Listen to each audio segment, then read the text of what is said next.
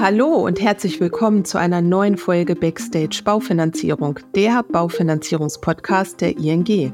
Mein Name ist Janette Schmidhammer. Ich bin Key Account Managerin bei der ING und eine der neuen Stimmen im Podcast. Ich freue mich sehr, dass ihr heute wieder eingeschaltet habt und mich bei meinem ersten Podcast begleitet. In unserer heutigen Folge haben wir Julia Blum zu Besuch. Wir unterhalten uns über das sensible Thema, wenn Kundinnen und Kunden nicht mehr zahlen können. Ich wünsche allen ganz viel Spaß beim Zuhören. Hallo, liebe Julia, herzlich willkommen hier bei uns im Podcast. Bevor wir in unser Thema einsteigen, sei doch so lieb und stell dich einmal ganz kurz unseren Zuhörerinnen und Zuhörern vor. Wer bist du? Was macht dich aus? Ja, sehr gern, Jeanette. Ich bin Julia Blum, bin 42 Jahre alt, bin seit 23 Jahren im Bankgewerbe tätig und davon seit 18 Jahren in der Baufinanzierung. Seit April diesen Jahres bin ich in dem Bereich Collections tätig in der ING, über den Bereich, den wir heute mal besprechen wollen. Und ja. was macht mich aus? Schwierige Frage. Ich bin extrem lösungsorientiert und ziemlich geradlinig, darum passe ich auch ganz gut in den Bereich. Ja, darüber werden wir ja gleich noch mehr erfahren. Vielleicht stellst du einmal den Bereich Collections vor. Das kennen unsere Zuhörerinnen und Zuhörer ja nicht, die nicht bei der ING arbeiten. Was können wir uns darunter vorstellen? Also wir in Collections bearbeiten und begleiten den kompletten Mahn-, Kündigungs-, Pfändungs- und Vollstreckungsprozess für alle Produkte der ING. Also sprich, wenn der Kunde nicht mehr zahlen kann, kommen wir ins Spiel. Das klingt spannend, aber ist natürlich auch sehr herausfordernd, besonders häufig für den Kunden. Denn wenn ein Kunde eine Baufee nicht mehr zahlen kann, ist in der Regel ja etwas Größeres vorgefallen. Wie geht ihr denn in diesen Fällen mit unseren Kundinnen und Kunden um? Also wir suchen gemeinsam mit den Kundinnen und Kunden nach Lösungen, damit sie ihr Haus behalten können, aber auch die Raten bei der ING weiter zahlen können. Also man guckt und versucht gemeinschaftlich Lösungen zu finden.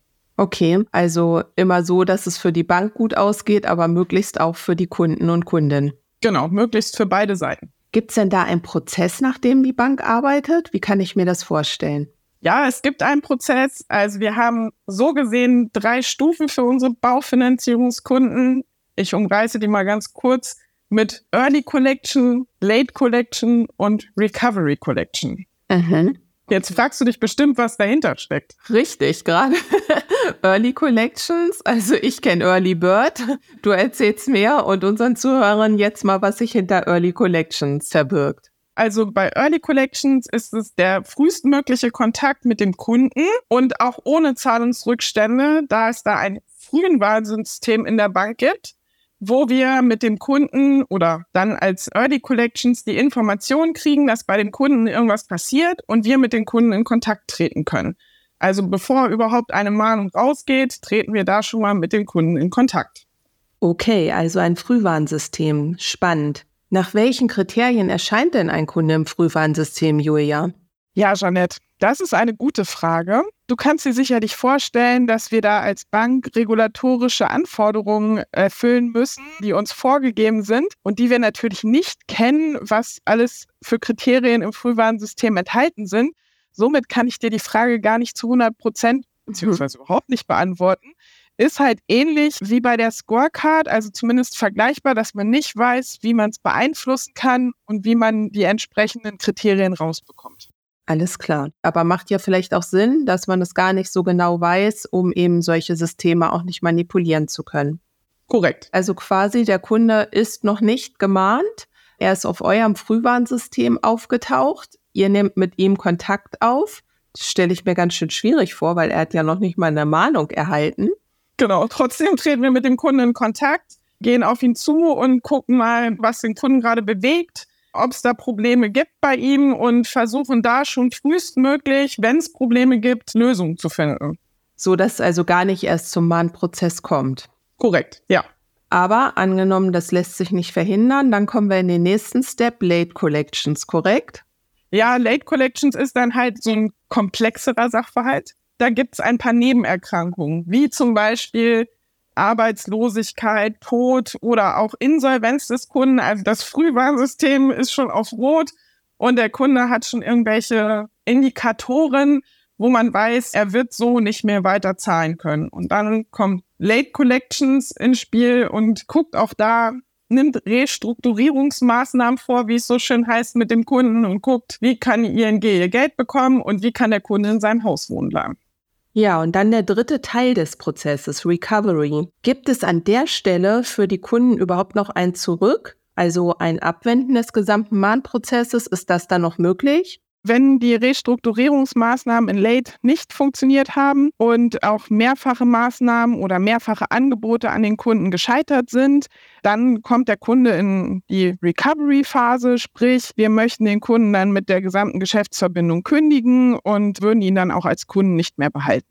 Kannst du ungefähr sagen, wie viel Prozent der Kunden, die einmal in Late aufgetaucht sind, letztendlich in Recovery landen? Prozentangaben sind immer etwas schwierig, weil so genau können wir das nicht sagen. Aber man kann sagen, der größte Teil der Kunden, die halt in Late ein Angebot von uns bekommen haben oder mehrere Angebote bekommen haben, die nehmen diese Maßnahmen auch gerne wahr und versuchen ihre Verbindlichkeiten zu bezahlen. Also es ist kein großer Teil, der von Late dann in Recovery wandert, um dann hier auch komplett gekündigt zu werden. Wie reagieren denn die Kundinnen und Kunden? Arbeiten sie mit? Sind die verzweifelt? Stecken sie vielleicht den Kopf in den Sand? Wie kann ich mir das vorstellen? Also, wie wir am Anfang schon gesagt haben, in Early ist es natürlich noch etwas schwierig und der Kunde sieht im Moment vielleicht noch nicht ein, dass es da Schwierigkeiten geben könnte. In den beiden anderen Stadien weiß der Kunde meistens schon, dass irgendwas bei ihm nicht klappt, also seine Zahlungsfähigkeit nicht so gegeben ist, wie sie sein sollte. Da sind die Kunden immer sehr dankbar, dass die Bank sich bei ihnen meldet und Lösungsmöglichkeiten mit dem Kunden gemeinsam sucht und auch verschiedene Lösungsmöglichkeiten in der Hand hat, um den Kunden zu unterstützen und das Ganze, ich sag mal, so angenehm wie möglich für den Kunden macht. Also dieses Szenario, was man im Fernsehen das ein oder andere Mal gesehen hat, dass die Kunden die Briefe überhaupt nicht öffnen, dort hunderte von Umschlägen irgendwo auf einem Sideboard liegen, die seit Monaten nicht mehr geöffnet werden. Das ist eher dramaturgische Inszenierung und passiert im echten Leben nicht ganz so häufig, ja? Genau, also klar, die Fälle gibt es bei uns auch. Es gibt auch Fälle, wo wir den Kunden einfach nicht mehr erreichen, dass er untertaucht. Aber die meisten Kunden spielen entsprechend mit und sind dankbar, dass sich die ING meldet und die Lösung versucht voranzutreiben, dass der Kunde da entsprechend gut aus welcher Phase auch immer herauskommt. Also zusammengefasst kann man einmal sagen, dass die ING immer bestrebt ist, mit dem Kunden absolut kooperativ und auf Augenhöhe zusammenzuarbeiten. Genau, so ist das richtig. Mir fällt dazu noch eine Sache ein, und zwar unsere Härtefallregelung. Vielleicht kannst du das noch mal kurz erläutern. Was ist denn die Härtefallregelung und wann greift sie? Weil du hattest gerade gesagt, jemand ist verstorben. Da kam mir dieser Gedanke sofort. Ja, genau. Ein spannendes Thema, die Härtefallregelung. Was verstehen wir denn darunter? Also bei der Härtefallregelung ist, wie ich vorhin schon mal gesagt habe, einer der Kunden, meistens finanzieren ja zwei die Baufinanzierung, arbeitslos, erwerbsunfähig oder halt auch ein Kreditnehmer ist verstorben. Und hier versucht die Bank, beziehungsweise wenn der Kunde auf uns zukommt und eines dieser Ereignisse vorliegt, versuchen wir, wenn der Kunde das Objekt verkauft, auf die Vorfälligkeitsentschädigung oder auch die Nichtabnahmeentschädigung zu verzichten Natürlich geht das nicht einfach nur so. Also ein Kunde kann nicht sagen, ja, ich bin arbeitsunfähig. Dann brauchen wir schon entsprechende Nachweise. Aber wenn diese Nachweise vorliegen und das von uns entsprechend geprüft wurde, können wir da gerne auf die Vorfälligkeitsentschädigung verzichten, wenn der Kunde seine Darlehen zurückzahlt. Okay, das ist ja ein tolles Entgegenkommen im Prinzip von der Bank. Momentan sind ja die Vorfälligkeitsentschädigungen nicht so hoch aufgrund des Zinsniveaus, aber zu anderen Zeiten war das ja schon gut und gerne mal im fünfstelligen Bereich und das ist dann natürlich herausfordernd, wenn man eh schon in so einer schwierigen Situation ist. Und toll, wenn die Bank sich dann ganz klar dazu bekennt und sagt, hier kommen wir dem Kunden entgegen. Prima. Genau, finde ich auch. Also da ist die ING auch wirklich immer pro Kunde eingestellt und guckt, dass man das Bestmöglichste da für den Kunden machen kann. Mhm. Ja, Julia, in den letzten zwei Jahren haben uns ja zwei wirklich große Themen mit voller Wucht getroffen. Zum einen war das Corona und zum anderen der Krieg in der Ukraine. Hat sich das in Form von Zahlungsausfällen bei uns bemerkbar gemacht? Ja, also ich habe da nochmal nachgeschaut. Tatsächlich können wir nicht die Zahlungsausfälle, die wir haben, auf diese beiden Ereignisse zurückführen. Und es sind auch nicht mehr Zahlungsausfälle geworden. Also demnach ist es gleich geblieben, ein gleichbleibendes Niveau. Somit würde ich sagen, haben sich diese beiden Ereignisse eher nicht auf die Zahlungsfähigkeit der Kunden ausgewirkt. Okay, das finde ich spannend, weil das waren ja schon große Herausforderungen, vor denen man da stand, dass man zum Beispiel seinen Job plötzlich nicht mehr ausüben konnte, weil das Unternehmen ja komplett geschlossen war oder ähnliches. Und auch der Ukraine-Krieg mit den massiv gestiegenen Energiekosten, wo wirklich die Haushaltskasse massiv belastet war. Kannst du dir das erklären, dass sich das gar nicht auf die Zahlungsmoral unserer Kunden ausgewirkt hat? Also ja, ich habe so ein, zwei Vermutungen. Ich würde sagen, dass halt zum Beispiel die Corona-Ausfallprämie oder auch die Subventionen vom Staat, gerade was die Energiekosten angeht, oder auch Sonderzahlungen, die geleistet wurden von dem einen oder anderen Arbeitgeber, wie auch von der ING, dass die Kunden sie clever genutzt haben und tatsächlich davor gesorgt haben und das Ganze in ihre Baufinanzierung gesteckt haben oder halt auch für die steigenden Energiekosten genutzt haben und dadurch derzeit noch nicht in Zahlungsschwierigkeiten kommen. Ja, Julia, jetzt sind wir ja mit Blick auf die steigenden Zinsen, die hohen Energiekosten und auch die unzureichende Verfügbarkeit von Baumaterialien und Handwerkern schon in der nächsten Krise. Ich gehe nicht davon aus, dass dafür staatliche Subventionen geben wird. Wird es für unsere Baufinanzierungskundinnen und Kunden jetzt eng? Ja, Janet, wie du schon gesagt hast, die Zinsen sind so hoch wie vor zehn Jahren. Aktuell ist es eher kein Problem für unsere Kunden, aber in den nächsten drei Jahren kann das tatsächlich zu einem Problem werden, wenn die Zinsen auf dem Niveau bleiben oder sogar noch steigen. Also wenn das Thema erst in drei oder vier Jahren relevant wird, welche möglichen Lösungswege gibt es? Ja, da kann ich auf jeden Fall an die Vermittler appellieren, die uns jetzt so zahlreich hoffentlich zuhören.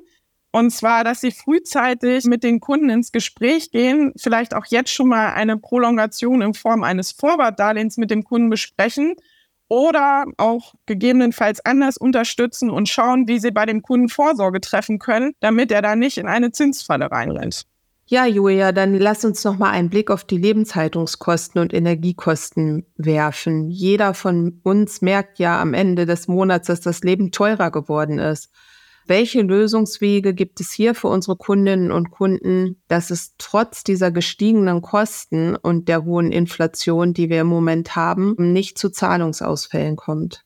Ja, also wie du schon sagst, ich gehe auch davon aus und vermute, dass die Lebenshaltungskosten und Energiekosten nicht sinken werden, eher steigen vielleicht sogar noch. Und da kann ich das gleiche drauf antworten wie die Frage davor. Und zwar sollten unsere Kunden sich frühzeitig mit dem Thema beschäftigen auf ihre Vermittler vielleicht auch zugehen oder die Vermittler auf die Kunden und gucken, wie sie Vorsorge betreiben können und was sie hier machen können, damit die Kunden einen guten Puffer sich aufbauen und dann auch weiter ihre Baufinanzierung bedienen können. Mhm. Und wenn man dann einfach merkt, das Geld reicht wirklich vorne und hinten nicht mehr, ist dann auch ein guter Tipp, schon bevor die erste Mahnung kommt, direkt der Vermittler mit dem Kunden oder der Kunde mit dem Vermittler ins Gespräch zu gehen auf jeden Fall. Also wenn der Vermittler merkt, dass da irgendwas nicht passt bei dem Kunden oder umgekehrt, der Kunde geht auf den Vermittler zu, gerne da zusammen sprechen, gucken und auch gerne mit uns Kontakt aufnehmen, also den Bereich Collections.